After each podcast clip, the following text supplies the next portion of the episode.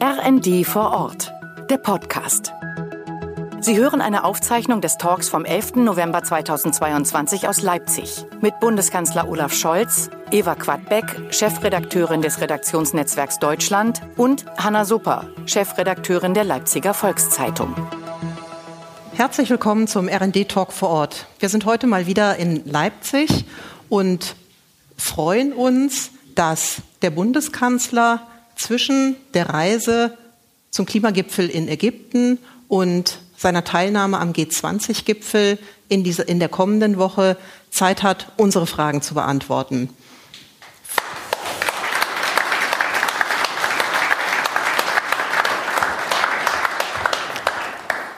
Ich begrüße den Bundeskanzler. Herzlich willkommen. Hallo. Ich begrüße auch meine Kollegin, die Chefredakteurin der Leipziger Volkszeitung, Hanna Super. Ja, herzlichen Dank und herzlich willkommen auch von mir an Olaf Scholz und vor allen Dingen an die Leserinnen und Leser, an die Leipzigerinnen und Leipziger. Das ist ja schon was Besonderes, dass wir hier heute Abend den Bundeskanzler zu Gast haben dürfen. Vielen Dank, schön, dass Sie da sind. Wir wollen auch direkt loslegen mit dem Thema Klima, denn Sie kommen ja gerade aus Ägypten wieder vom Welt, von der Weltklimakonferenz. Und Herr Scholz, Ihre ehrliche Einschätzung der Lage. Ist das vor sieben Jahren in Paris beschlossene Ziel, die Erderhitzung auf 1,5 Grad zu begrenzen, denn überhaupt noch zu erreichen?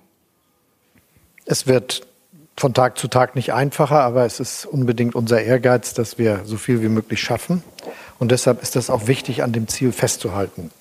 Allerdings heißt das auch, dass wir alle überall in der Welt, aber ganz besonders natürlich auch in Ländern wie Deutschland jetzt die richtigen Entscheidungen treffen müssen.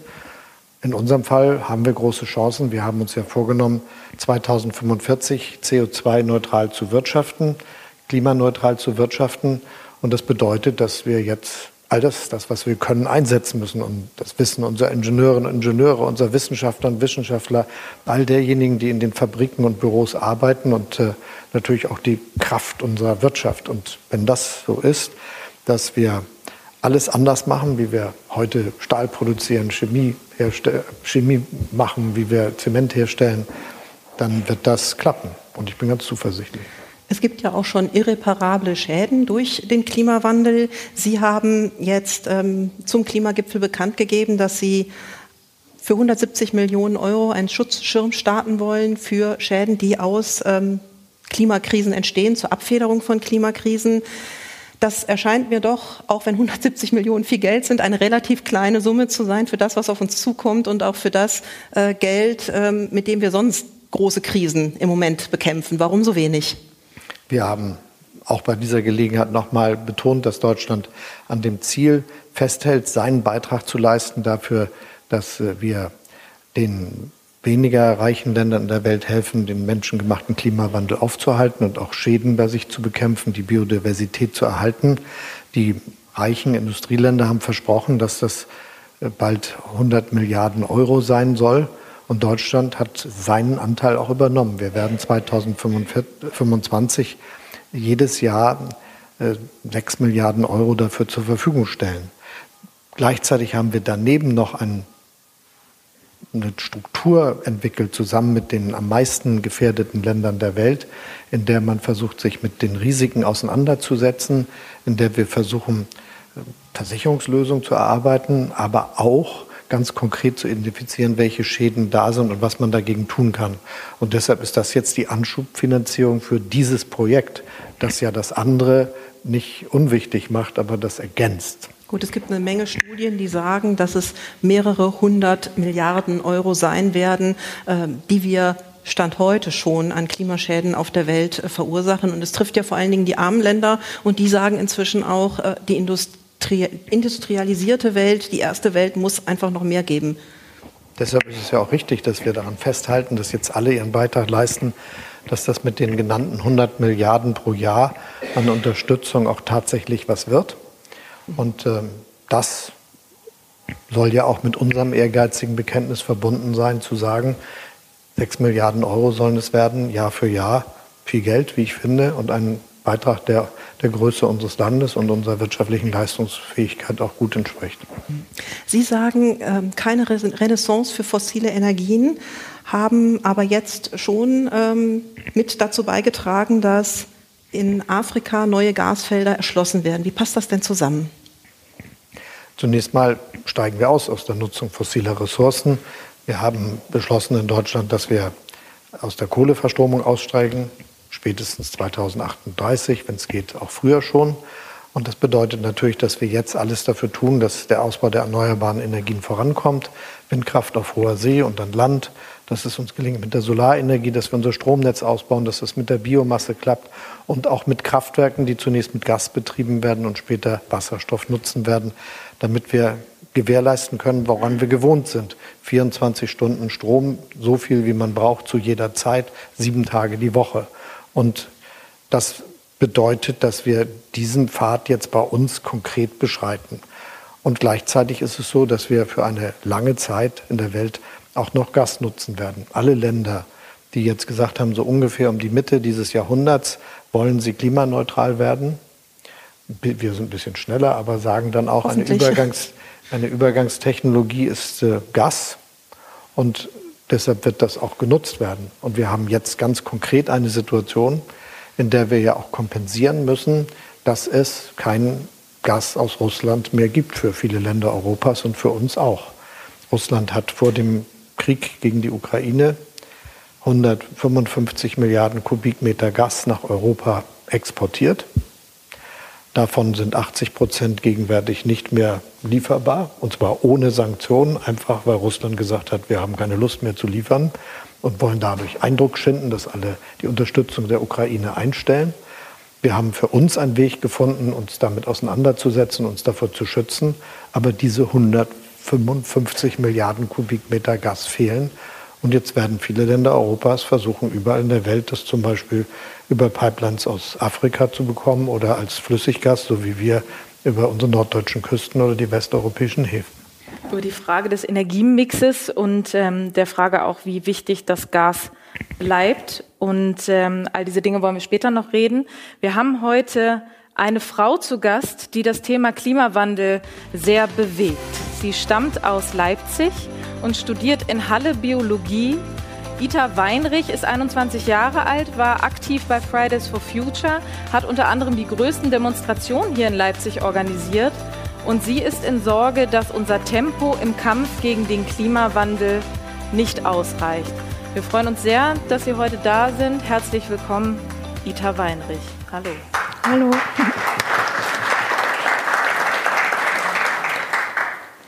Genau, ich finde es total spannend, dass Sie jetzt schon auf äh, das Ziel bis 2045 klimaneutral zu wirtschaften angesprochen haben. Ich würde aber ganz kurz noch ein bisschen in die nicht so weit entfernte Zukunft schauen, und zwar ins Jahr 2030. Ähm, nun hat ja der Expertenrat für Klimafragen jetzt letztens seinen neuen Bericht vorgestellt, also seinen ersten Bericht vorgestellt.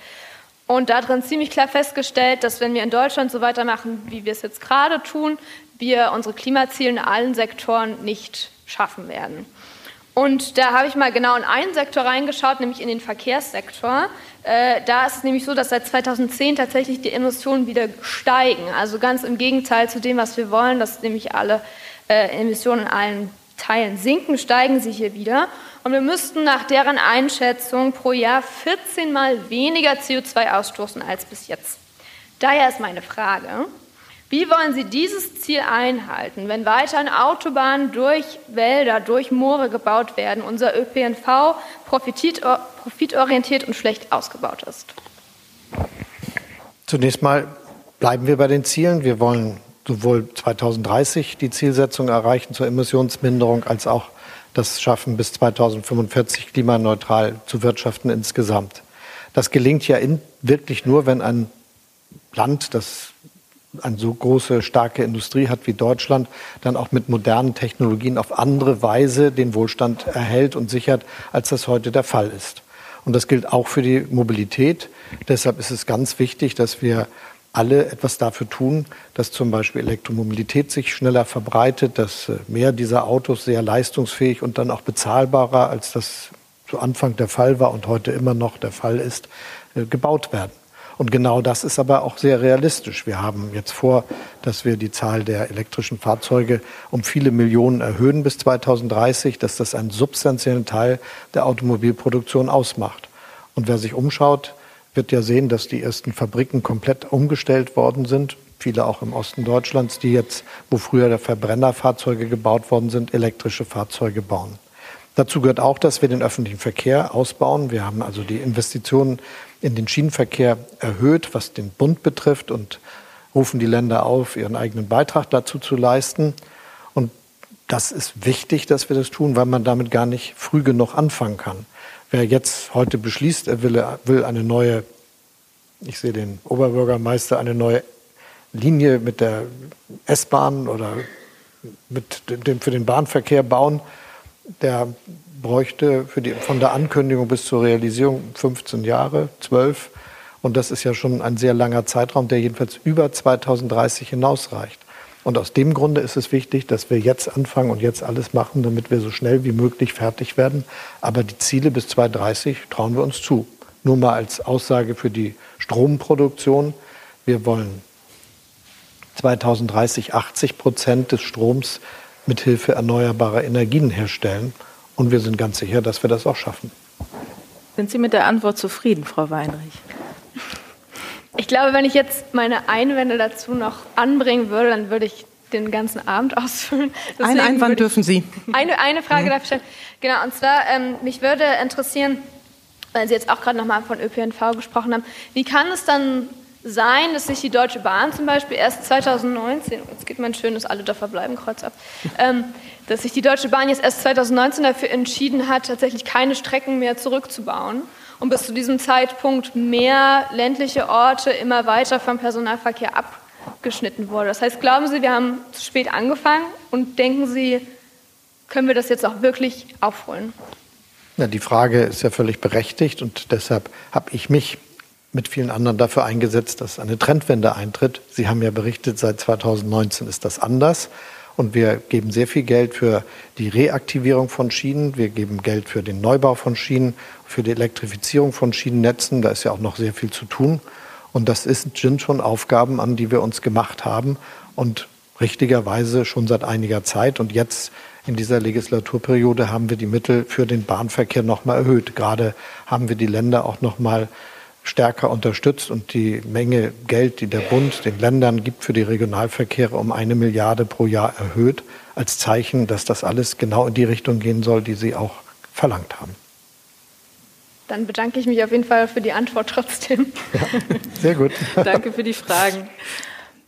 Herr Scholz, viele Leserinnen und Leser treibt auch treiben die Aktionen von radikalen Klimaschützern um, die wir in den vergangenen Wochen gesehen haben und auch ja im Moment täglich weiter sehen. Straßenblockaden oder ähm, Angriffe auf ähm, Kunstwerke in Museen, unter anderem ja auch in ihrer Heimatstadt Potsdam, im Museum Barberini ähm, von der letzten Generation.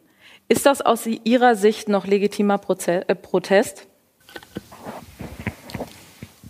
Wer Gesetze verletzt, muss damit rechnen, dass er bestraft wird. Und das wird sicherlich auch passieren. Die Gerichte und die Polizei arbeitet all das auf, was an äh, Straßenverkehrsbehinderung, an Blockaden stattgefunden hat, auch was an Sachbeschädigung in den Museen sich ereignet hat. Und da müssen alle mit rechnen, dass das auch jedes Mal dazu führt, dass man von den Gerichten belangt wird für diese Dinge. Also Protest nicht legitim? Protest ist legitim. Ich finde die Aktionsform nicht nachvollziehbar, das will ich ganz offen sagen. Was hat äh, das Werfen von Tomatensaft auf ein teures Kunstwerk, das äh, seit vielen Jahrhunderten geschützt wird oder ein paar Jahren, das äh, viele Leute beeindruckt und äh, gerne anschauen wollen, mit dem Klimaprotest zu tun? Was hat das Werfen von Brei auf ein äh, schönes Gemälde mit Klimaprotest zu tun? Aus meiner Sicht nichts. Und wie wir in diese Debatte eingestiegen sind, zeigt ja auch, dass das offenbar nicht richtig zu Ende gedacht ist, um das mal ganz höflich zu formulieren. Denn es reden alle nur über die Aktionsform, es schütteln fast alle den Kopf. Und das ist irgendwie in die Irre gelaufen. Vielleicht könnte irgendjemand denjenigen, die das machen, mal sagen, dass er sich was anderes ausdenken soll, das weniger aufregt. Das hätten Sie ja damit gemacht. Wir geben es gerne weiter. Sie sprechen von ähm, Rechts, äh, von den Mitteln des Rechtsstaates. In München werden die Aktivisten ja inzwischen in Präventivhaft genommen. Ist das zum Beispiel ein angemessenes Vorgehen des Rechtsstaates? Das ist jedenfalls keine Strafmaßnahme, um das mal zu sagen. Und ob das als Polizeimaßnahme zur Verhinderung weiterer Taten äh, funktioniert, da haben viele große Zweifel. Finden Sie das denn angemessen, was die da tun in München? Also das Gesetz ist ja mal gemacht worden, dieses Polizeiaufgabengesetz, um islamistischen Terror abzuwehren. Und jetzt wird es für äh, die Leute, die sich an die Straße kleben, genutzt. Ist das richtig?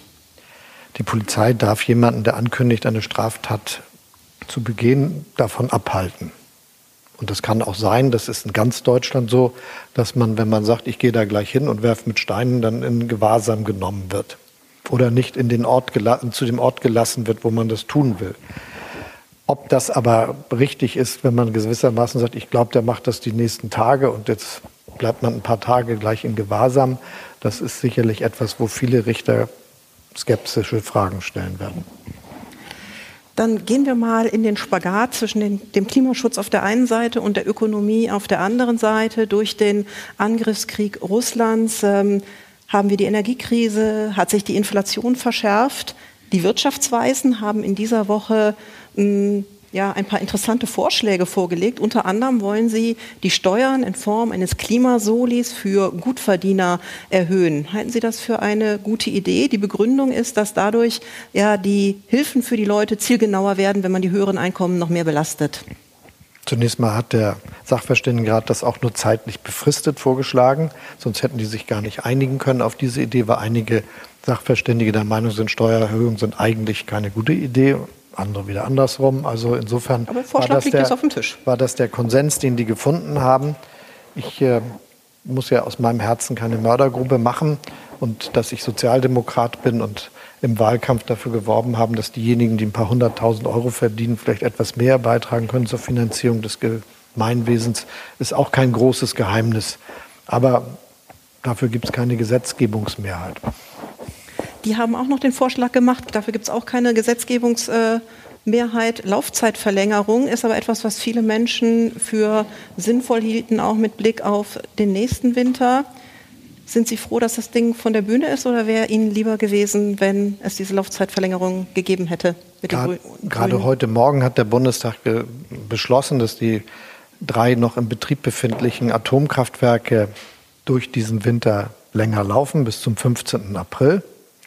Und damit äh, ist das jetzt auch etwas, das real geschehen wird. Und es ist auch noch, es ist auch genau rechtzeitig beschlossen worden, weil die Kraftwerke jetzt Bescheid wissen müssen, weil das ja ein komplizierter Betrieb ist, dass sie das auch in den Monaten noch weiter tun können. Und das werden sie auch. Das wird uns jetzt helfen. Aber wir haben ja etwas sehr Erstaunliches geschafft. Wer vor einem Jahr gesagt hätte, wir kriegen kein Gas aus Russland und kommen in einen Winter hinein, der hätte gesagt, wir haben eine große Versorgungs- und Energiekrise. Aber jetzt können wir kurz vor Winterbeginn sagen, wir kommen wohl durch. Aber eine Energiekrise haben wir ja trotzdem. Ja, und die Leute haben, warten warten im Moment auf Hilfen. Und da ist natürlich auch die große Frage, wird es die Bundesregierung auch in der Umsetzung mit Kommunen und Ländern schaffen, dass die Hilfen tatsächlich so, wie sie jetzt geplant sind, auch ankommen? Sie haben gerade schon den Oberbürgermeister von Leipzig angesprochen. Der äh, hatte in diesen Tagen in der Leipziger Volkszeitung Zweifel geäußert, ähm, dass das überhaupt gelingen wird. Ja, will ich gleich was zu sagen, aber wenn Sie ja. gestatten, weil wir ja von den Atomkraftwerken ja. kommen, will ich doch noch mal sagen, was wir alles gemacht haben, damit wir jetzt diese vor einem Jahr für niemanden vorstellbare Aussage treffen können.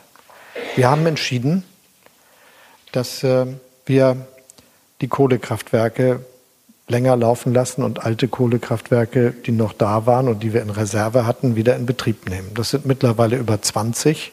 Und alleine das führt dazu, dass wir den Großteil unserer Stromproduktion jetzt äh, nicht mehr mit Gas vornehmen müssen. Nur da, wo Gas gewissermaßen zur Wärmeproduktion auch eingesetzt wird, nehmen wir den Strom, der da nebenbei entsteht, natürlich mit. Aber für eine eigentliche Produktion von Strom ist das nicht mehr in dem Ausmaß notwendig, wie das früher der Fall war. Ab und zu mal, wenn irgendwo gerade was fehlt, können wir die einschalten, aber wir brauchen die nicht mehr für die strukturelle Versorgung in der Art und Weise, wie das früher der Fall war. Da haben wir in ganz kurzer Zeit umgeschaltet.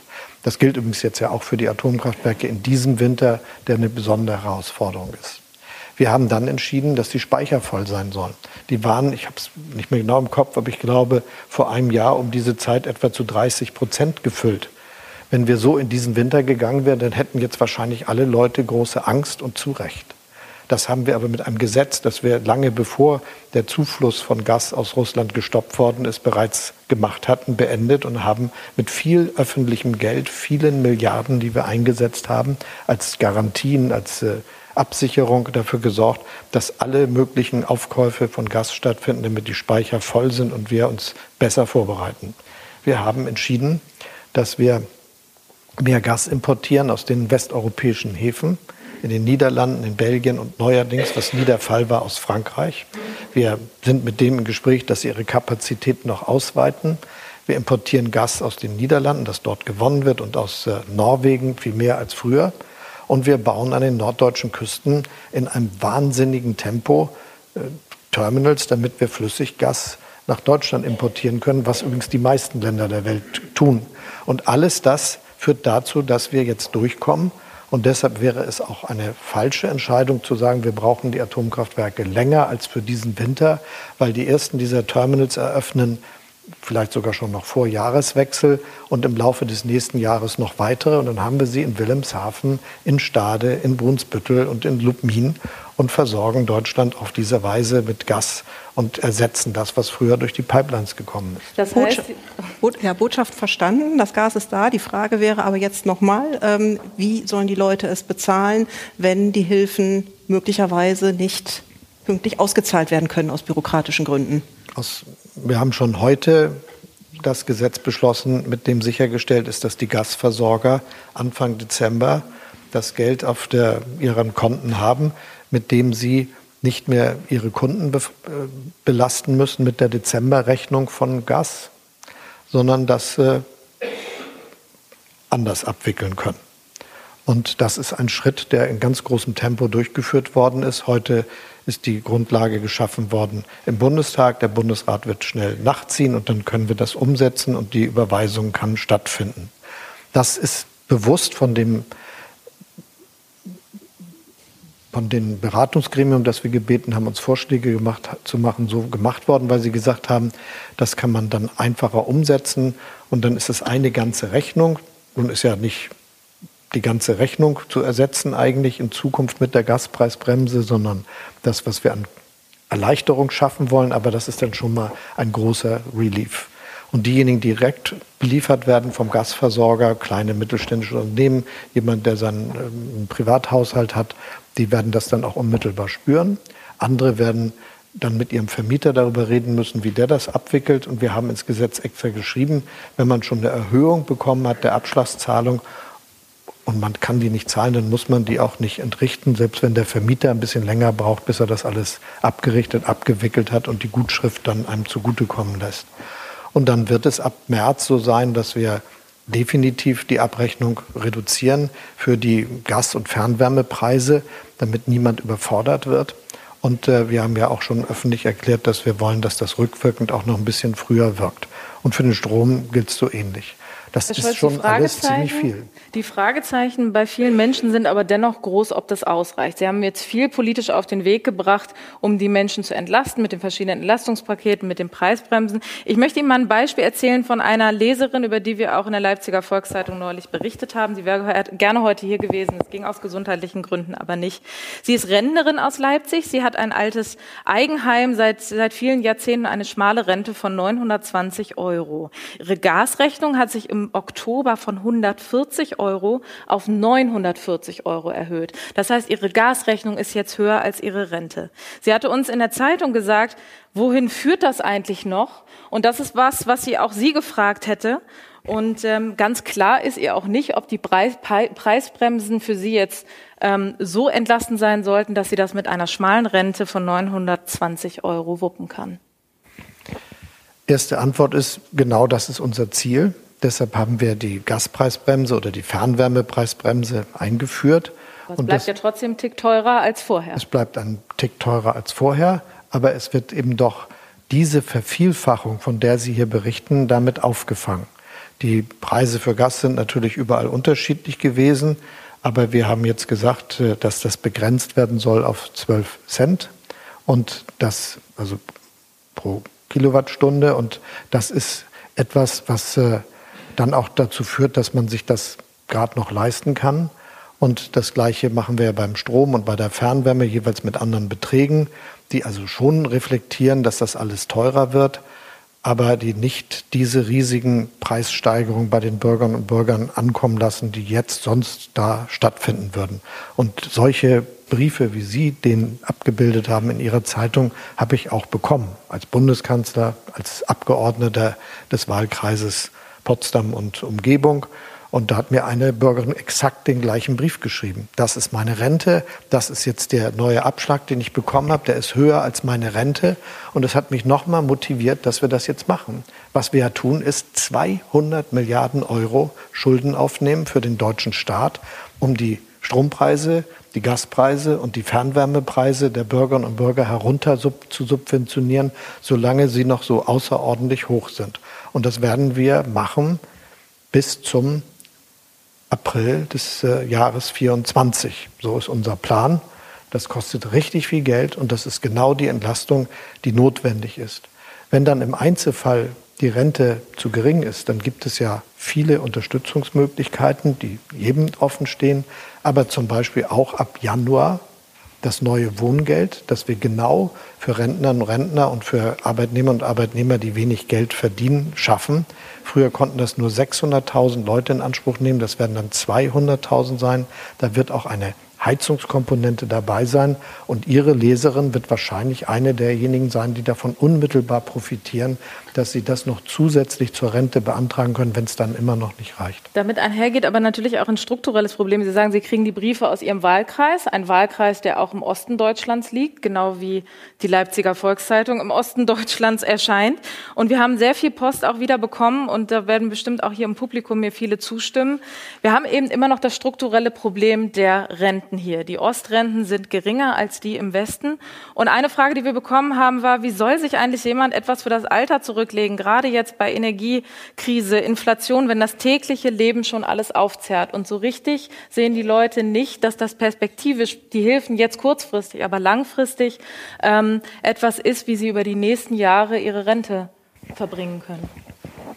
Erstens, also erstens, wir haben jetzt dafür gesorgt, dass die es gibt gerade dieses Jahr ordentliche Rentensteigerungen gegeben. Wir werden auch zu einer Angleichung kommen von Ost- und Westrenten.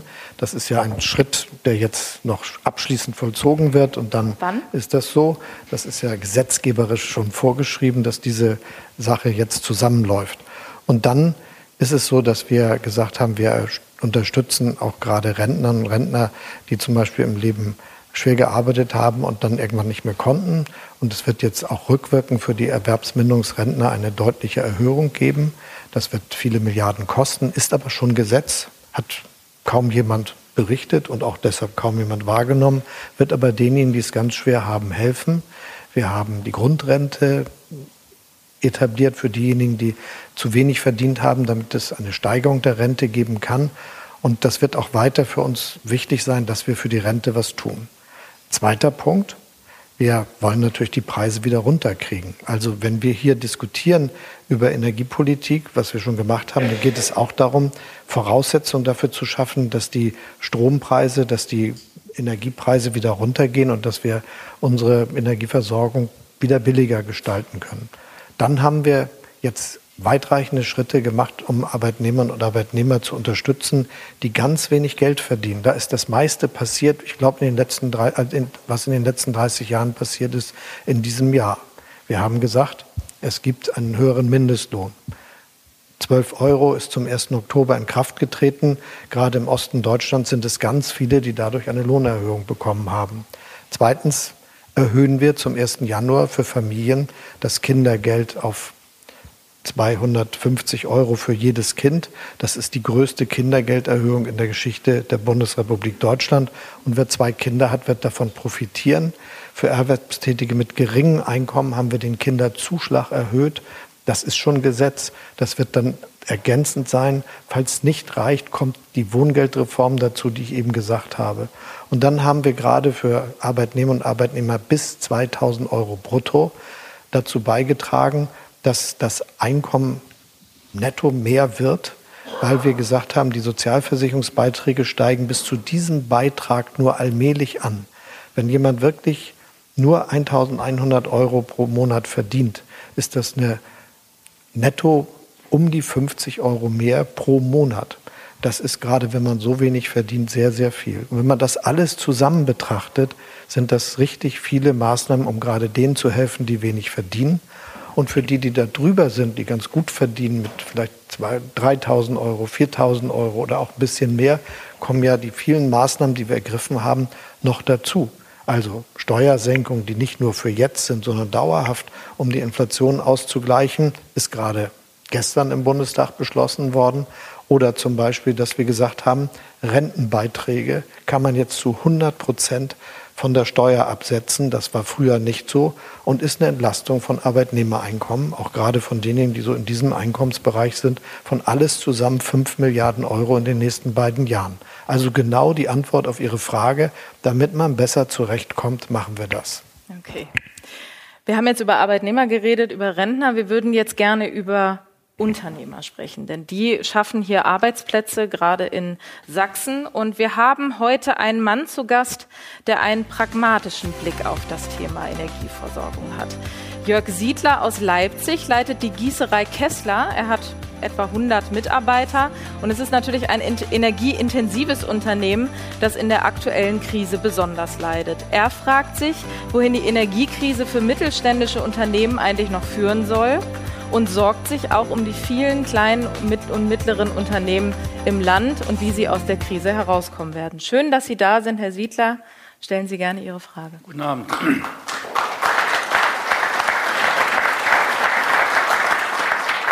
Ich möchte meiner Frage zwei Anmerkungen voranstellen. Das heißt, hier im Beitrag fehlt mein Vater.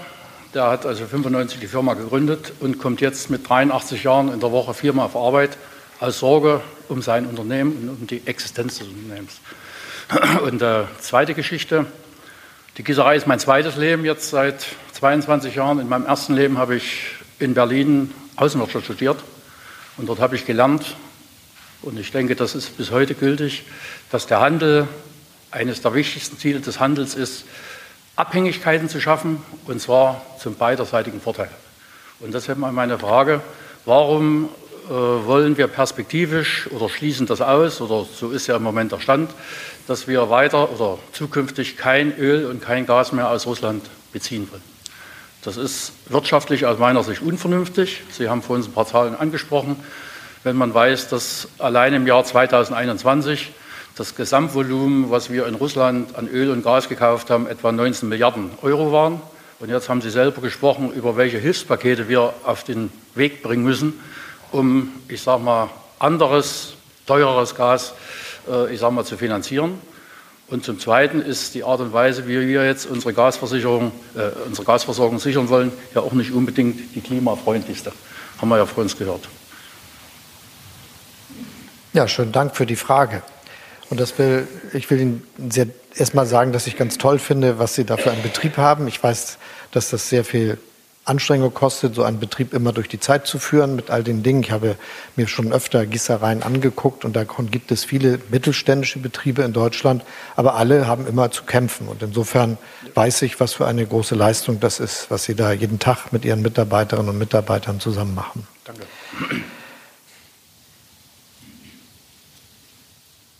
Wir haben kein Gas sanktioniert.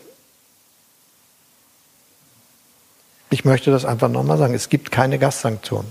Deutschland hat keine Gassanktionen beschlossen, die Europäische Union nicht, die G7-Staaten nicht, viele andere auch nicht, die Sanktionen gegen Russland beschlossen haben, aber nicht was Gas betrifft. Und äh, das ist absichtlich so gewesen, weil wir auch wussten, was Sie wissen, wie viele Länder von den Gaslieferungen aus Russland abhängig waren. Viel mehr als wir. Wir hatten ja nur die Hälfte von dem Gas, das wir bekommen haben aus Russland. Andere sind zu 80, 90 Prozent davon abhängig, auch aus historischen Gründen, weil sie weiter im Osten liegen und die ganzen Infrastrukturen so gebaut worden sind. Und denen wollten wir keine Schwierigkeiten machen. Insofern haben wir das niemals beschlossen. Trotzdem ist es zum Ende der Gaslieferung gekommen. Es gibt keine Sanktionen, was den Gaslieferungen durch die Druschba-Pipeline, äh, durch die Pipeline Jamal-Pipeline durch Polen betrifft. Da kommt gar kein Gas mehr, schon ganz lange durch. Es gibt keine Sanktionen, was Nord Stream 1 betrifft. Da ist der Gasfluss Stück für Stück reduziert worden mit der lächerlichen Behauptung, es gäbe Probleme mit einer dieser, ähm, diese, dieser Turbinen, die dort eingebaut werden, damit das immer fließt. Inzwischen ist sie kaputt. Nord Stream 1. Mittlerweile ist da eine, ist die in Luft gesprengt worden. Wir sind ein seriöses Land, deshalb sagen wir nicht, wer es ist, weil wir das nicht beweisen können. Aber ich will schon ausdrücklich sagen, das ist äh, schon etwas sehr Irritierendes, aber es ist auch vorher kein Gas durchgeflossen, als sie noch heil war. Und zwar aus politischen Gründen, weil der russische Präsident Putin beschlossen hat, es gibt keins mehr, um uns zu erpressen. Und das gilt auch für all die anderen Gasflüsse, die reduziert worden sind in den Süden und Osten Europas. Deshalb ist es so, dass wir uns jetzt darauf vorbereiten müssen, dass uns das passieren kann. Und diese Vorbereitung haben wir getroffen und sichergestellt, dass nicht eine Situation eintreten kann, wo dann in diesem Fall in Moskau jemand entscheidet, ihr kriegt nichts mehr. Und wir werden auch unsere Gaslieferungen so diversifizieren, dass wir niemals von jemandem so abhängig sind, dass wir die Tatsache, dass er mit uns äh, im Streit ist, dazu benutzen kann, uns darüber zu erpressen. Und das hat einen Preis, das ist sicher so, aber es ist aus unserer Sicht das, was uns sicherer macht und darum investieren wir jetzt auch in die Infrastrukturen, die da sind. Deshalb ist also die Kernantwort auf Ihre Frage, die hauptsächliche Energielieferung, die wir aus Russland bekommen haben, das war ja Gas, die ist von Russland eingestellt worden und von niemandem anders. Und wir haben nicht darum gebeten, dass sie eingestellt wird. Und ich kann Ihnen versichern, ich habe auch mit dem russischen Präsidenten darüber sehr lange gesprochen, warum denn wohl die dem russischen Unternehmen Gazprom gehörenden Speicher schon im letzten Jahr fast kein Gas mehr hatten und immer mehr entleert worden sind. Hat er mir gesagt, da steckt nichts Böses hinter. Es war einfach ein besseres Geschäft, den Polen Gas zu liefern, statt äh, über die Pipeline, die Jamal-Pipeline, es aus den deutschen Speichern zu entnehmen und nach Polen zu liefern. Ich meine, das glaubt auch nur, wer gerne viele Dinge glaubt, die andere ihm auftischen. Und das war wirklich, wie wir heute nachträglich sagen können, sicher eine Vorbereitung des Krieges, den Russland gegen die Ukraine begonnen hat. Und das Gleiche gilt für den Stopp der Gaslieferungen, die da stattgefunden haben. Öl haben wir aus Russland im Wesentlichen über die eine Pipeline bekommen. Daran hängen zwei Raffinerien. Die eine Raffinerie in Leuna hat sich schon lange darauf vorbereitet, dass das mal zu Ende gehen könnte und kann deshalb den allergrößten Teil des Ölflusses über polnische Seehäfen gewährleisten. Und bei der anderen haben wir eine Pipeline aus Rostock und sind auch dabei, das sicherzustellen, dass die anders versorgt werden können. Und alles, was verschifft werden kann, das gilt überwiegend für Öl, das gilt äh, überwiegend für Kohle, ist sowieso kein Problem. Und was wir in Deutschland nur nicht gewöhnt waren, dass die halbe Welt Gas über Schiffe bekommt und nicht durch Pipelines. Das haben wir jetzt für uns als Infrastruktur auch gebaut. Also wir bereiten uns darauf vor. Dass dieser Fluss von Gas nicht mehr stattfindet, ist niemals eine Entscheidung Europas gewesen, sondern eine Entscheidung im Kreml. Es gibt aber auch wenig sage ich jetzt mal, Transparenz im Gegensatz zu den Vorjahren, was tatsächlich aus Russland geliefert wird. Das heißt, äh, man konnte das in den vergangenen Jahren auch nachvollziehen. Und wenn Sie aktuell, das ist meine Erfahrung, wenn Sie Versorger fragen, sage ich jetzt mal inklusive denen, wo du eventuell von abhängig bist, die sagen, äh, für, zu diesen Dingen dürfen wir im Moment keine Informationen geben. Dass ich also damit leben muss, ich meine, ich nehme das jetzt zur Kenntnis, dass Sie sagen, dort ist die Hälfte oder es wird nur noch ein Viertel geliefert. Ähm, manchmal habe ich das Problem persönlich, dass, dass, das ideologisch missbraucht wird. Ja, also warum Ihnen jemand sagt, dass er Ihnen das nicht sagen darf, weiß ja. ich nicht. Deswegen da, frage ich ja. Sage ich mal, dafür gibt es keine Gesetze. Hm. Und deshalb sage ich Ihnen, Russland hat seine Gaslieferung nach Deutschland komplett eingestellt. Komplett. 100 Prozent. Ja, weil sie Krieg gegen die Ukraine führen und weil sie wollen, dass wir die Ukraine alleine lassen. Und damit sie das Land erobern können und äh, dort eine Gewaltherrschaft errichten können. Herr Siedler, vielen Dank für Ihre Frage. Sie haben eben schon das Thema Versorgungssicherheit angesprochen und im Kern gesagt, auch der nächste Winter 2023, 2024 wird sicher sein. Wir haben die Gasspeicher jetzt voll, wir werden sie auch wieder auffüllen können. Wir haben viel auf den Weg gebracht, wie Sie sagen, was erneuerbare Energien angeht, Flüssiggasterminals etc. Wenn man aber mal ganz genau hinguckt, zum Beispiel nach Sachsen, wo wir ja gerade sind, wurde 2021 genau ein Windrad gebaut. 2022 sind es bisher zwei. Auch in Bayern sieht die Bilanz ähnlich schlecht aus. Da fehlt manchen ein bisschen die Fantasie, wie die Energiewende an der Stelle gelingen soll. Die Frage an Sie wäre, welchen Rahmen können Sie setzen und vielleicht welchen Zwang auch, um schneller erneuerbare Energien wie beispielsweise die Windkraft nach vorne zu bringen? Bevor wir über Zwang reden, sollten wir mal über Ermöglichung reden. Wir haben jetzt ganz viele Gesetze gemacht, die eigentlich nur ein Ziel haben, dass alles nicht so lange dauert. Also Manches Windrad hat einen sechsjährigen Genehmigungsprozess hinter sich, bevor es gebaut werden konnte. Und das ist dafür, dass es sich um ein relativ einfaches Produkt handelt, mit dem viel Erfahrung existiert und das so wie Autos in großem Umfang fast industriell gefertigt wird, ist das wenig nachvollziehbar, um das mal ganz platt zu sagen. Darum machen wir gerade Gesetze, die diese Prozesse dramatisch beschleunigen und sind auch dabei, noch weitere auf den Weg zu bringen, um exakt das zu erreichen.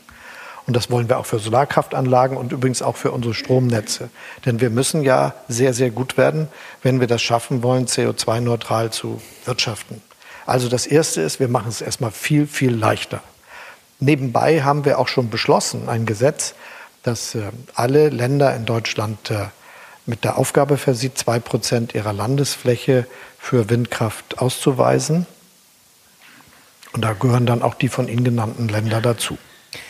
Nach, ich mache jetzt mal einen Themensprung. Nach einer ähm, aktuellen Forsa-Umfrage wünschen sich 79 Prozent der Bürgerinnen und Bürger, dass der Westen konkrete Bemühungen unternimmt, um äh, die Verhandlungen zur Beendigung ähm, des Ukraine-Kriegs einzuleiten.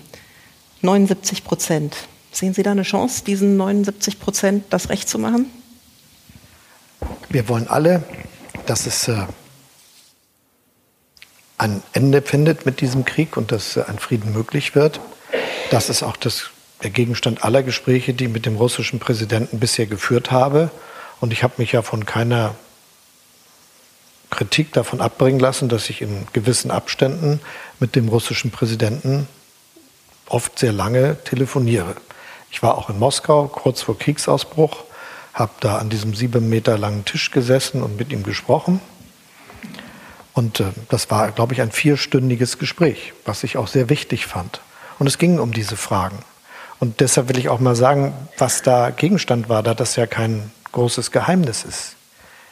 Erstens hat er gesagt,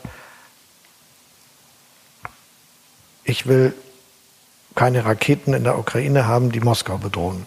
Dann habe ich ihm gesagt, alle, die ich kenne, auch der amerikanische Präsident, haben gesagt, wir wollen da keine aufstellen und er ist bereit, über Rüstungskontrollvereinbarungen das miteinander festzulegen. Zweitens hat er gesagt, die Ukraine will in die NATO eintreten. Da habe ich gesagt, wir werden jetzt nie, keinem demokratischen Land der Welt verbieten, das als Idee zu entwickeln und das für immer ausschließen, aber gegenwärtig steht das überhaupt nicht an. In den nächsten 10, 20, 30 Jahren ist das keine Realität, mit der irgendwie jemand rechnen muss. Was soll das? Drittens hat er gesagt, wir haben doch mal diese Vereinbarung geschlossen in Minsk, begleitet von Deutschland und Frankreich, in denen man versucht hat zu sagen, kann man nicht den ganzen Prozess in der Ukraine dadurch besser werden lassen, dass ähm, Autonomie, für, also ein bisschen autonomere Statusregelungen für einige östliche Provinzen entstehen. Da habe ich gesagt, ich setze mich jeden Tag dafür ein, dass diese Dinge vorankommen. Dazu braucht auch Russland noch ein bisschen Bewegung, um mitzumachen, dass das funktioniert. Aber da geht schon was. Hatte ich übrigens ein paar Tage vorher mit dem ukrainischen Präsidenten besprochen.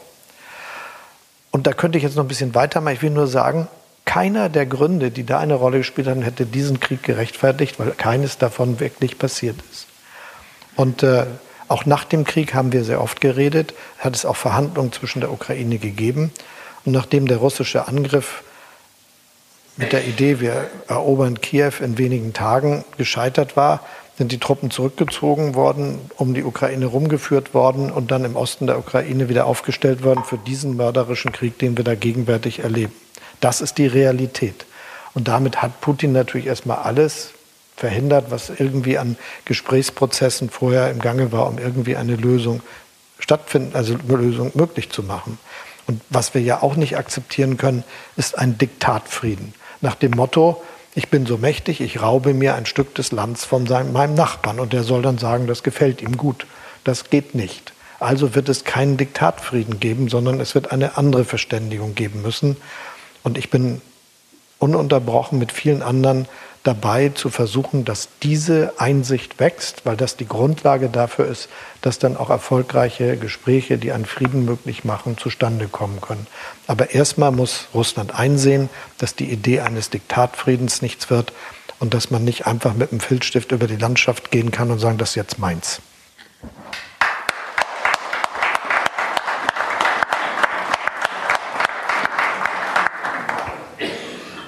Wie wie da Frieden herrschen könnte, das interessiert tatsächlich viele.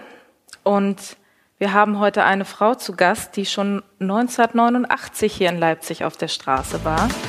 Carola Zausch ist damals in Leipzig um den Ring marschiert und sehnte die Demokratie herbei. Als Jugendliche schaute sie im Westfernsehen die Bundestagssitzungen, heimlich natürlich.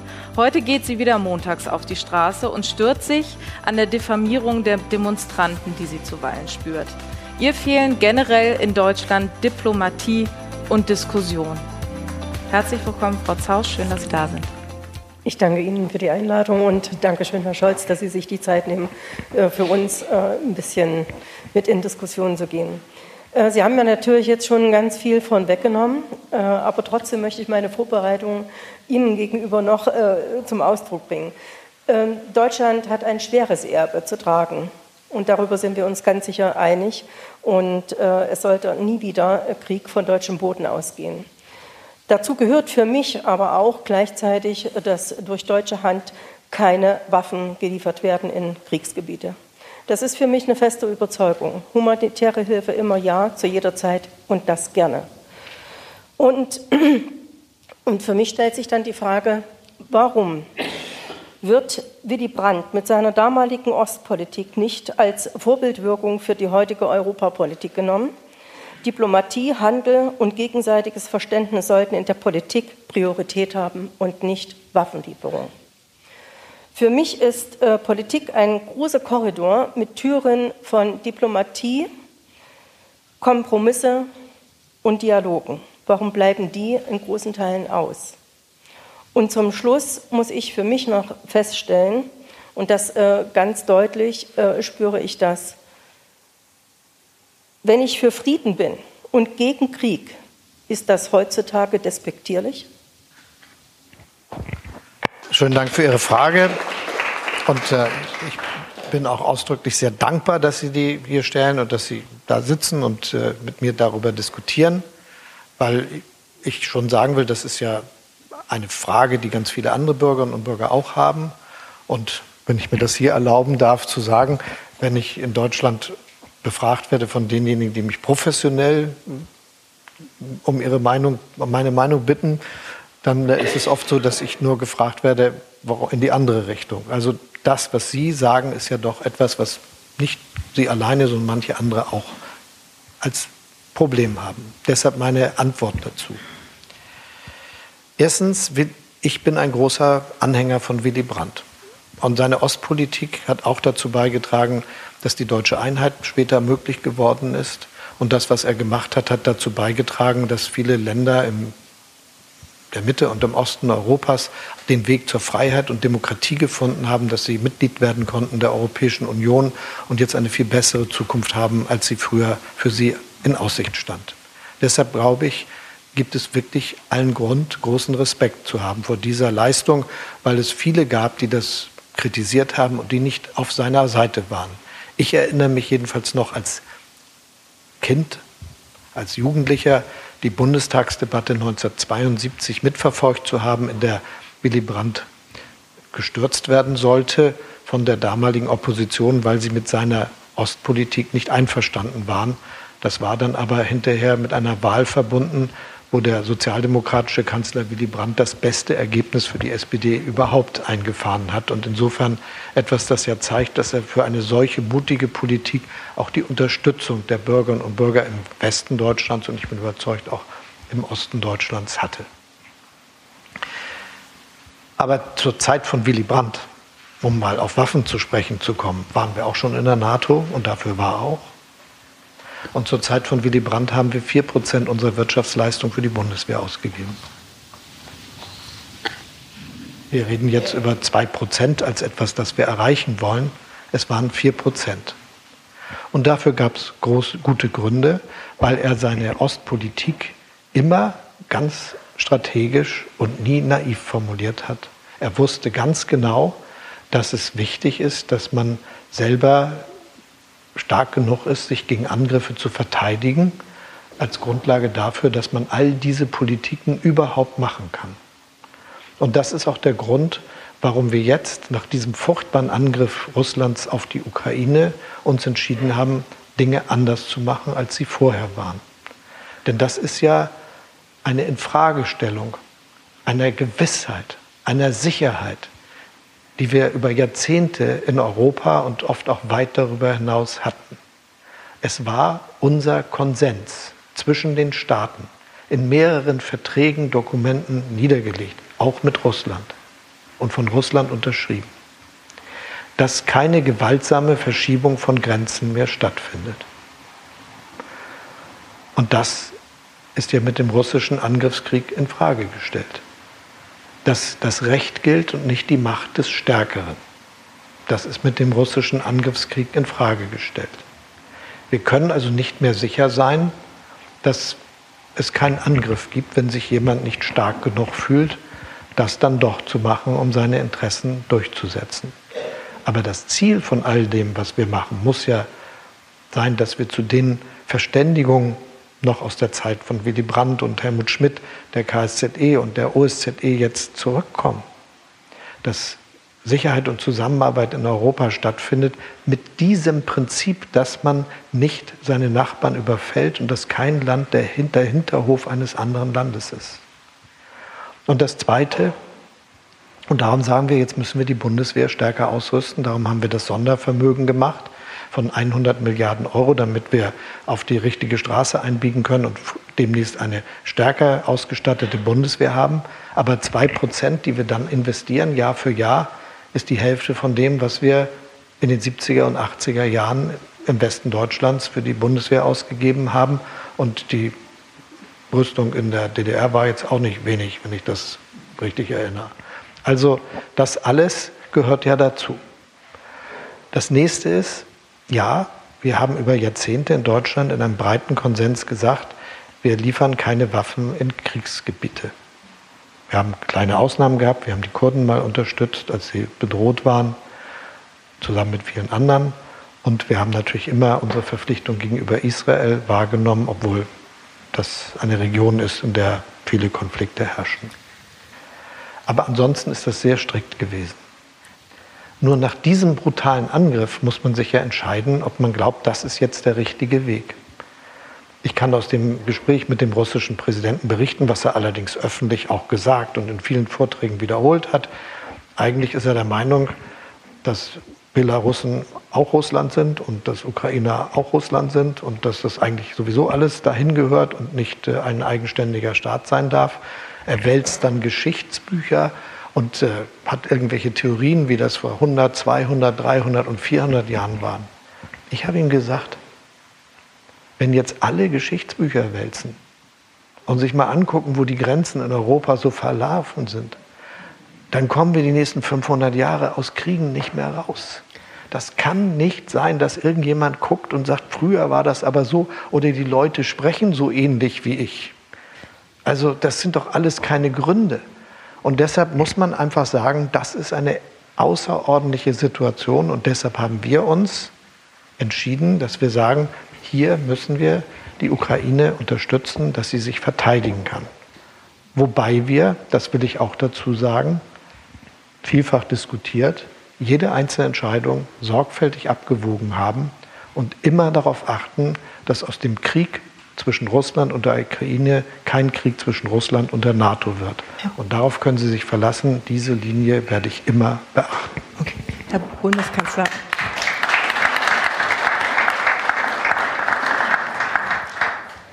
Wir sind ein bisschen hinter unserer Zeit. Dennoch möchte ich Frau Kausch die Gelegenheit geben für eine kurze Nachfrage und auch noch für eine kurze Replik. Ich muss noch mal an meinen letzten Satz festhalten. Äh, muss ich mich jetzt schämen, dass ich für Frieden bin und gegen Krieg? Das äh, ist das, was auf der Straße mir entgegenbrüllt im Prinzip. Ne? Also es wird äh, der Mittelfinger gezeigt von Menschen, die uns gar nicht kennen. Ja? Und wir haben das Schild dran, äh, stoppt den Krieg. Und äh, die, die Meinungen gehen so doll auseinander. Es ist so eine Kluft entstanden. Kann man denn nicht Menschen zusammenführen, die, äh, ich sag mal, alle das Gleiche wollen? Wir wollen alle Frieden. Wir wollen alle irgendwo in Frieden leben. Und wir müssen uns beleidigen lassen, bloß weil wir auf der Straße äh, äh demonstrieren und gegen Krieg sind. Ich verstehe es nicht mehr. Nicht, weil sie demonstrieren, sondern reden sie Okay.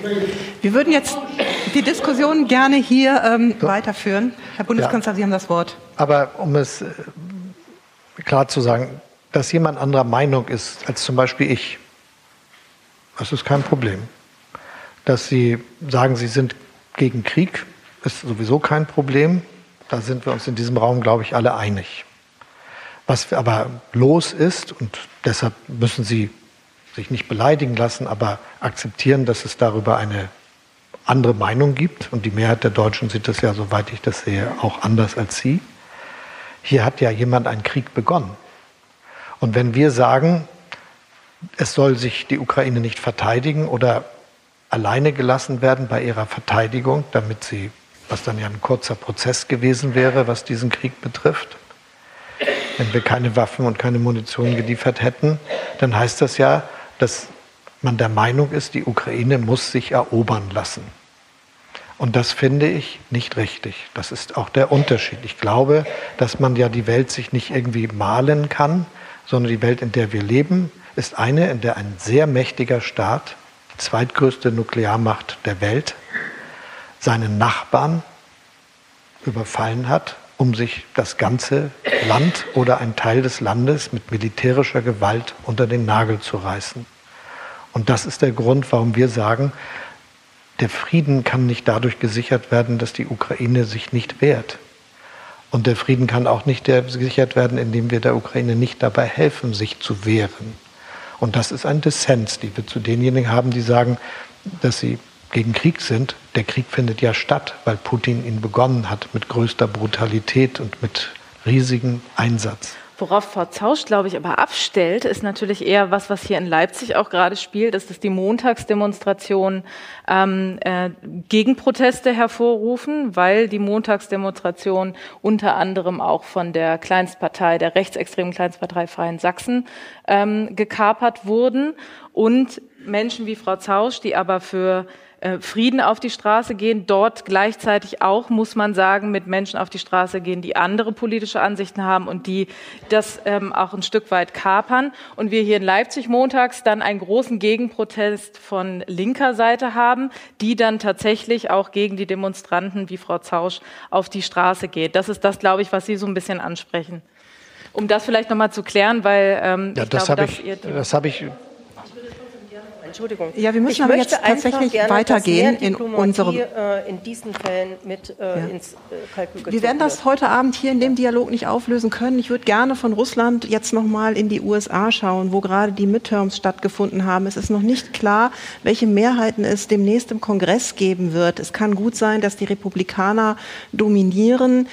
Wie bereiten Sie sich denn darauf vor? Was könnte das denn sozusagen auch an strategischer Änderung für Deutschland und Europa ähm, im, in der Partnerschaft, in der Hilfe für die Ukraine bedeuten? Rechnen Sie damit, dass Europa mehr Geld, mehr finanzielle Hilfen für die Ukraine geben muss und möglicherweise auch mehr Waffen, weil die Amerikaner nicht mehr liefern oder weniger liefern? Zunächst mal glaube ich, dass der amerikanische Präsident wirklich ein sehr kluger Politiker ist mit einer ganz, ganz großen Erfahrung und äh, jemand ist, der sehr setzt auf die gute Zusammenarbeit zwischen den USA und Europa und die gute Zusammenarbeit zwischen den USA und Deutschland. Das ist ein großes Glück und äh, wir sollten auch alles dafür tun, dass das miteinander gut funktioniert. Es gibt äh, gegenwärtig, Gott sei Dank, in vielen Ländern der Welt Wahlen und ab und zu kommen dabei auch Regierungswechsel oder Mehrheitswechsel zustande. Wie das in den USA sein wird, was jetzt die Zusammensetzung des äh, Senats und des Repräsentantenhauses betrifft, das wissen wir alle noch nicht.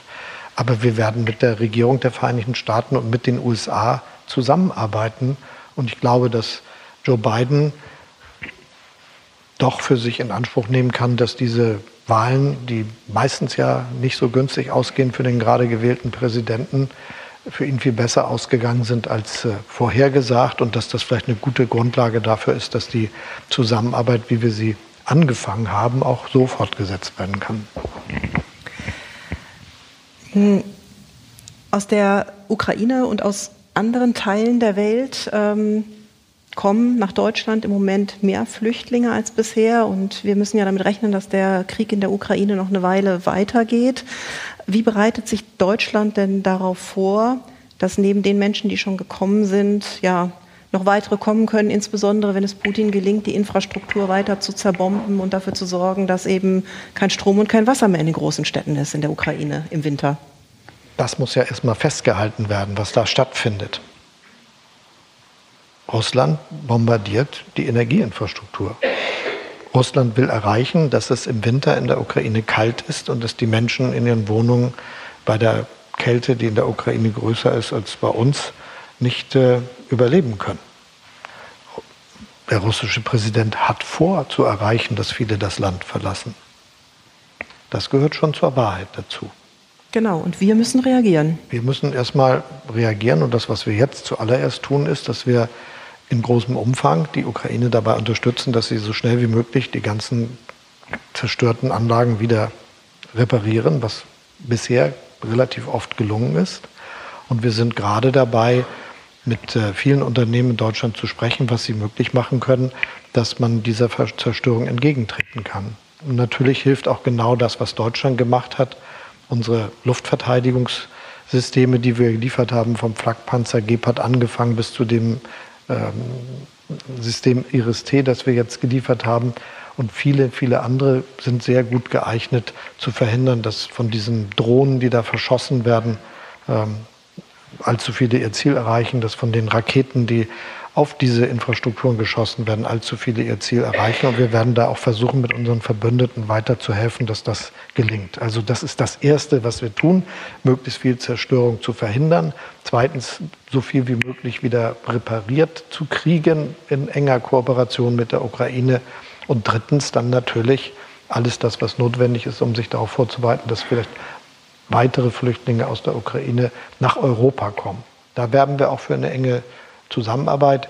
Die meisten Flüchtlinge sind ja in den Ländern unmittelbar im Osten Europas, in Polen, in Tschechien, in der Slowakei, auch in Ungarn und in vielen anderen Ländern. Viele sind auch bei uns und andere Länder sind, glaube ich, bereit, noch mehr zu machen. Wir haben uns aus dem vergangenen Jahr, seit der vergangenen Bundestagswahl, mal ein paar Fotos ähm, von Ihnen herausgesucht und haben ein Bild, das ziemlich genau ein Jahr alt ist. Sie waren geschäftsführender Finanzminister, die Dame neben Ihnen geschäftsführende Bundeskanzlerin. Holen Sie sich noch gelegentlich Rat von ihr? Ja, wir kennen uns erstens lange. Wir haben auch immer gut zusammengearbeitet, obwohl wir in unterschiedlichen Parteien sind und aus Gründen in unterschiedlichen Parteien sind. Und ähm, das geschieht auch weiter so. Wir haben ein weiteres Bild rausgesucht, nämlich von den Neuen. Das war der Tag, an dem der Koalitionsvertrag vorgestellt wurde. Und wir fanden, dass eine Frage einer Leserin sehr gut gepasst hat zu diesem Foto. Wie würden Sie eigentlich Ihren Gemütszustand beschreiben nach einem Jahr? Ja, auf diese Frage will ich direkt antworten, aber sagen, natürlich ist dieser Gemütszustand schon sehr geprägt von dem, was wir eben diskutiert haben, diesem furchtbaren Krieg, der in Europa stattfindet. Denn das ist ja doch das, was uns umtreiben muss. Der Imperialismus ist wieder zurück in Europa und äh, es ist Krieg in Europa und das macht vielen Angst und Sorge und natürlich auch der Regierung, weil das ist unsere Aufgabe, unser Land zu schützen und dafür zu sorgen, dass wir in einer so schwierigen und so ernsten Zeit immer das Richtige tun.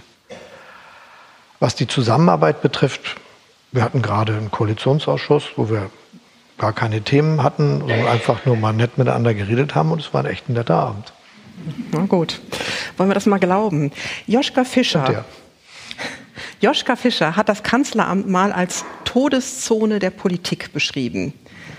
Wie einsam sind Sie, wenn Sie beispielsweise Richtungsentscheidungen über Waffenlieferungen treffen müssen, an denen dann auch das Schicksal Deutschlands hängt?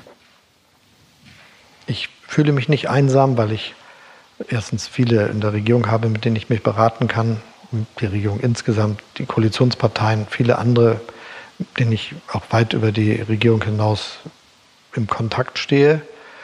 Man kann nie aus der Verantwortung raus und sollte es auch niemals wollen, dass am Ende man selbst es ist, der eine Entscheidung trifft. Aber einsam ist das nicht. Das nächste Foto zeigt sie auf dem Langstreckenflug zum Antrittsbesuch in die USA. Nervt es Sie eigentlich sehr, wenn in den sozialen Netzwerken mehr über Ihren Pulli als über Ihre US-Politik debattiert wird? Och, es hat sich gegeben, aber ehrlicherweise, das ist falsch, wenn ein Frauen müssen ständig damit kämpfen, dass wenn sie irgendwie auftreten, auch noch über Fragen von Äußerlichkeiten diskutiert wird, wo kein Mann je mit konfrontiert wird. Insofern ist es doch irgendwie ganz aufgeklärt, dass auch der Pulli des Kanzlers Gegenstand öffentlicher Beratung wird. Gelebter Feminismus, sehr schön. Am 15. Februar, das Datum haben Sie gerade schon erwähnt, waren Sie in Moskau, neun Tage vor dem Überfall Putins auf die Ukraine. Und Sie hatten eben schon aus dem letzten Gespräch berichtet. Und mit welchem Gefühl sind Sie denn damals, mit welchem Eindruck sind Sie damals abgereist? Ich bin abgereist in dem sicheren Gefühl, dass es notwendig war, das Gespräch zu führt, geführt zu haben. Und äh, mit dem Wissen, das habe ich auch den mitreisenden Journalisten und der Öffentlichkeit ja gesagt, dass auf die Frage an den russischen Präsidenten, kann es mir passieren, dass ich in mein Flugzeug steige, abreise und ich gucke nochmal nach hinten und sehe aufsteigende steigende Kampfflugzeuge, die sich in Richtung Ukraine aufmachen. Er nicht geantwortet hat, nein. Hm. Nun ist das sowieso natürlich nicht realistisch, die starten nicht von Moskau aus, aber es ging ja nicht um die Frage, sondern um die Frage, ist das so? Dass das passieren kann. Und ich bin weggefahren, immer noch mit der Hoffnung, dass der Krieg vermieden werden kann. Deshalb habe ich mir ja so viel Mühe gegeben mit den Verbündeten zusammen, dass wir alles unternehmen, dass das da nicht eskaliert. Aber das musste ich ja zur Kenntnis nehmen, dass auf diese Frage nicht Nein geantwortet wurde. Und das muss man auch jetzt noch mal ganz klar sagen. Es sind, glaube ich, 180 Soldaten aufgestellt worden entlang der Grenze der Ukraine, 180.000 Soldaten entlang der Grenze der Ukraine aufgestellt gewesen im Februar und auch schon im Januar. Da hat ein richtiger Aufmarsch stattgefunden zur See, zu Land, entlang der Grenze der Ukraine mit Russland und der, entlang der Grenze Ukraine-Belarus. Und äh, ich bin überzeugt mittlerweile, dass Putin diesen Krieg vor zwei Jahren beschlossen hat. Das schüttelt man nicht aus dem Ärmel, das hat er sich lange fest vorgenommen. Seit wann sind Sie davon überzeugt? Seitdem er ihn real begonnen hat. Mhm. Aber wir hatten ja diese Aufmärsche gesehen. Wir wussten, was alles da ist, deshalb konnte ich darüber ja diskutieren. Ich habe ihn auch damals gefragt, warum sind unsere Gasspeicher so leer? Darüber haben wir schon geredet. Aber die Hoffnung war ja von uns allen, dass das nur Drohgebärde ist und nicht umgesetzt wird. Und es war eben nicht nur Drohgebärde, es war ein lange vorbereiteter Krieg. Wir würden gerne jetzt noch auf den hier schauen, auf einer Skala von 1 bis 10. Wie verlässlich ist denn der türkische Präsident Erdogan als Partner? Bislang hat er ja kein grünes Licht für die Aufnahme von Finnland und Schweden in die NATO gegeben. Beispielsweise. Tja, auch also, schwierig. Nein, die, ich bin immer für ordentliche Beziehungen. Also deshalb will ich mich da mal ein bisschen zurückhalten, sondern einfach sagen, es ist wichtig, dass wir alles dafür tun, dass äh, das NATO-Mitglied Türkei äh, sich äh, entsprechend unserer gemeinsamen Vorstellung verhält. Und zu denen zählt aus meiner Sicht übrigens auch, dass es selbstverständlich sein sollte, dass Finnland und Schweden jetzt bald Mitglied der NATO werden können, was ja auch eine der Folgen des russischen Kriegs gegen die Ukraine ist. Ohne den wären weder die Finnland noch die Schweden noch Schweden je auf die Idee gekommen, Mitglied der NATO zu werden. Das hat Russland selbst hergestellt.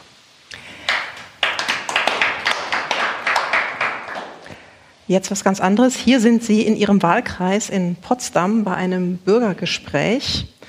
Meine Frage, ist das ein Symbolbild dafür, dass man als Kanzler einfach weitermachen muss, auch wenn sich der Himmel oder die Medien über einem auskübeln?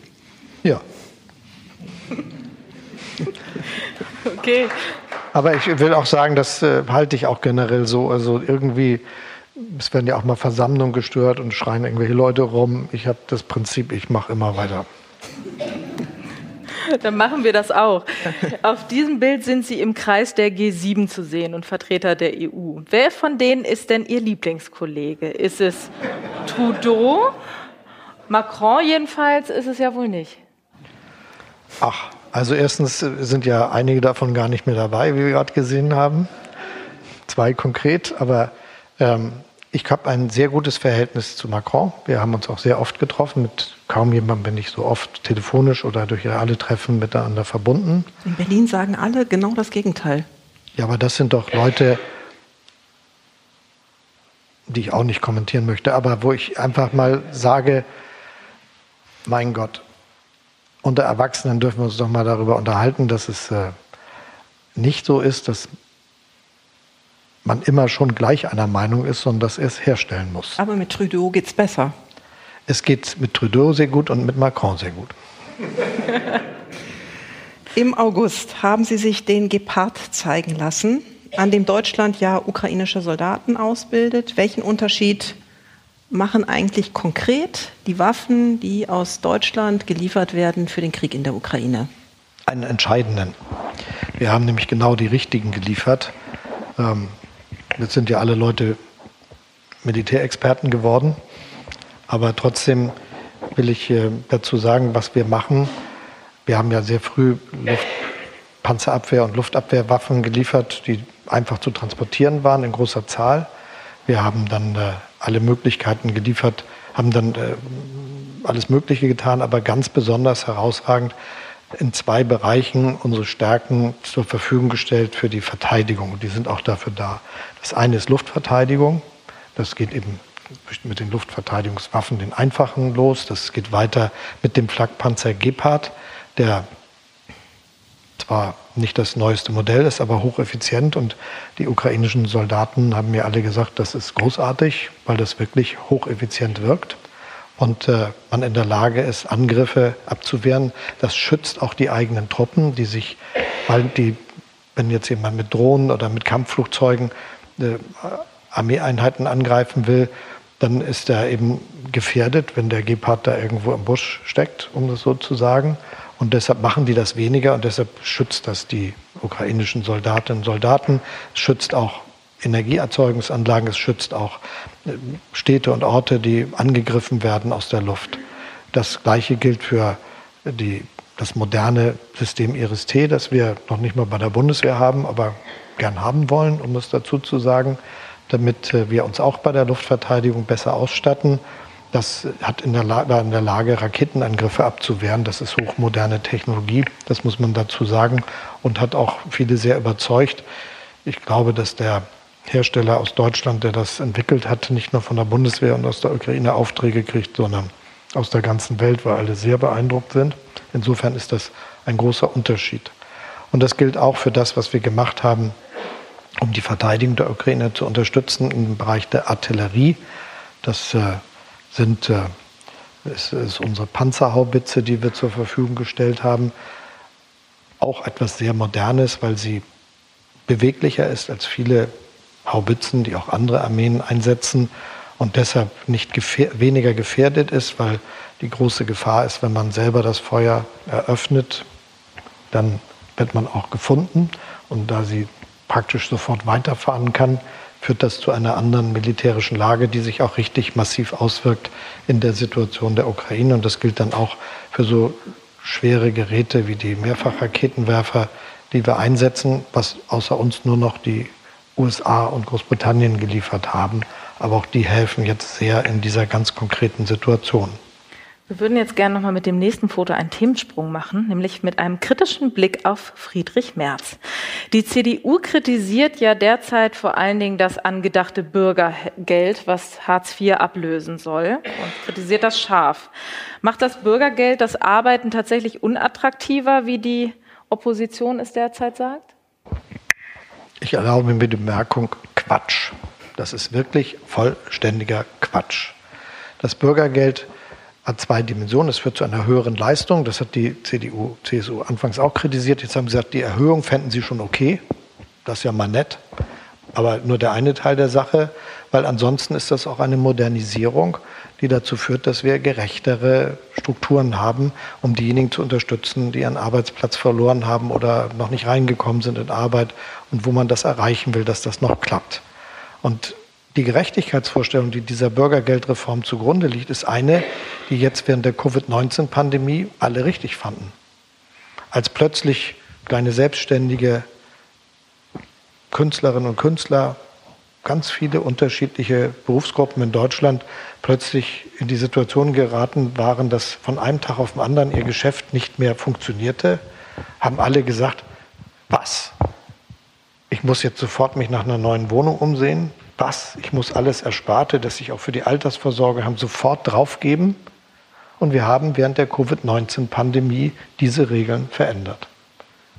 Und das hat einen großen Druck, ich sage jetzt mal, aus der Mitte der Gesellschaft gegeben, von vielen Leuten, die in dem ganzen Leben nicht gedacht haben, dass es ihnen mal passieren könnte, dass sie auf öffentliche Unterstützung angewiesen sind.